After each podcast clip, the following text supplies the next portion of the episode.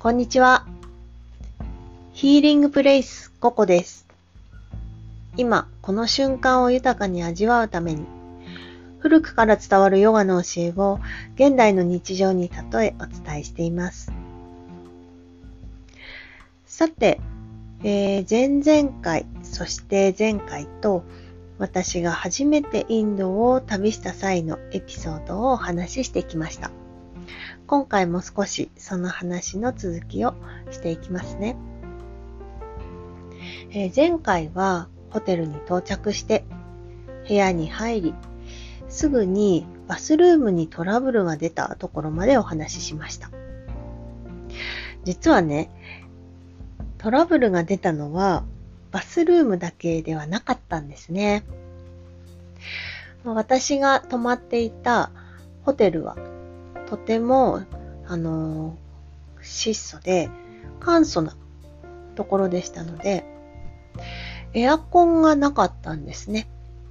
で、その代わりにシーリングファンといって、まあ、天井に大きな、えー、扇風機のようなものですね。がついていたんです。で、そのシーリングファンっていうのは室内の空気をまあ循環させる役割があるので、東南アジアを旅する時もよくついてる部屋に泊まることがありましたが、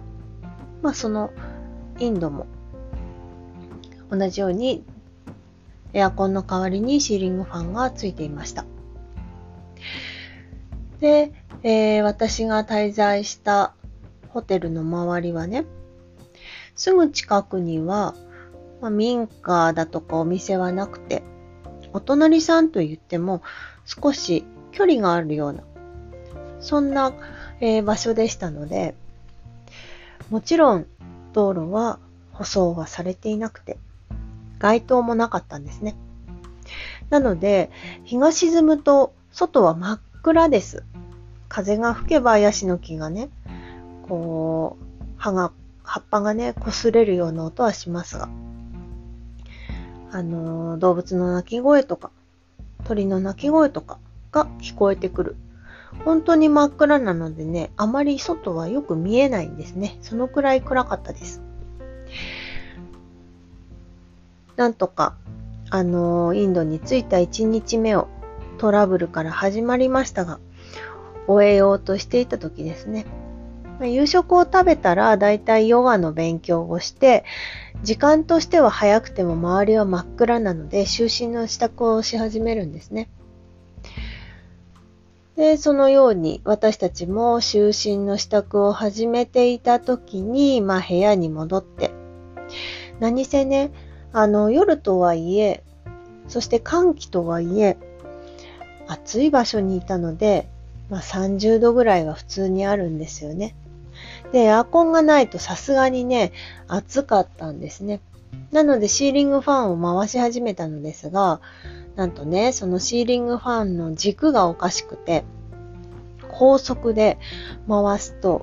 今にもあのシーリングファンの軸から、もう天井から外れて落ちてきそうな回り方をしていたんです。で、その状態で、まあ一晩 そのシーリングファンの下でね、寝る勇気は私たちにはなかったんですね。ちょっと恐ろしすぎました。はい。なので、シーリングファンは危険がない程度に、あの、低速で回し始めたのですが、そうするとね、もうほぼ無風なんですね。シーリングファンを高速で回しても、熱風が循環するだけなので、ないよりはいいんですね。ただ、低速だとほぼ無風。とっても暑かったです。でちなみにお話ししておくと、初めてのインドはね、こんな場所に行ったのですが、あのー、今、インドに渡るときは、また別の場所、もうちょっと快適なね、あの、心地よく過ごせる場所にいますので、ご安心ください。はい。皆さんともし行く機会があったとしても、場所は違います。はい。はい。で、えー、まあそのような状態で部屋の中がね、とてもとても暑かったので、何を思ったか。まあ当然のあの行動なんですがね、私のルームメイトだった彼女は、おもむろに部屋のドアを開けたんですね。するとですね、待っていましたと言わんばかりに、大自然から、あの、小さな仲間たちですね。が、たくさん部屋に遊びに来てくれて、まあ、天井はですね、なかなかの数の、まあ、パーティーになったわけですね。私は蚊取り線香を持っていっていたので、まあ、試しに炊いてみたのですが、やっぱね、蚊じゃないと、ちょっと効きが悪かったみたいです。はい、自分たちは具合悪くなるけれど、そのね、小さな仲間たちは、あの、まだまだそこにいるっていう感じで はい、あまり効果がなかったですね。で、扉を閉めると、中にいる仲間は、あの、帰ってくれないし、開けておくとお客様が増えるというような状況で、もう仕方ないから早く電気を消そうっていうふうにね、電気を消して少しだけ窓を開けて、あのー、次の日の朝はどうなっているかわからないけど寝ようというような状態で 就寝しました。その時私が取った策というのは、えー、洗米布団のね、上にある薄いシーツを、あのー、剥がして、そしてそのシーツに全身くるまって寝るという方法でした。まあ、目が覚めてね、目の前にお友達がこっち向いていたら ちょっとね、びっくりするので、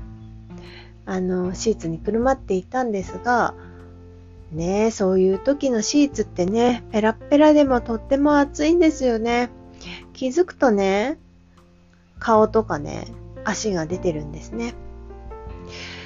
まあ、その心配をよそに、次の日の朝は、もうね、明るくなる頃にはですよね。まあ、日が高くなる頃にはという方が正しいですかね。部屋の中の方が暗くて、外の方が明るいので、小さなお客様たちは皆無事に帰られてました。もう本当にね、あのー、ふとした時に何かの気配を感じて、天井を見上げた時に少し青ざめたんですが、まあそんなエピソードもね、大自然の中でしたから、今となってみればね、大変貴重な思い出です。そしてその経験を通じてね、まあ人間の力なんてね、自然にはかなわないし、そしてシーリングファンもね、あの、修理に頼んだんですが、インドの人からしたら軸がぶれてようが回ってれば使えるでしょっていうようなきっと感覚だったと思いますね。実際に直しに来てくれたのは数日後。そして、その前回お話ししたバスルームの修理と一緒にするっていうことでね、来てくれたものの、初日はどこが壊れているか、どういう壊れ方をしているかっていうのが、あの、それを見に来るのが1日目の仕事。なので、回では治りません。数日かかりましたね。まあ、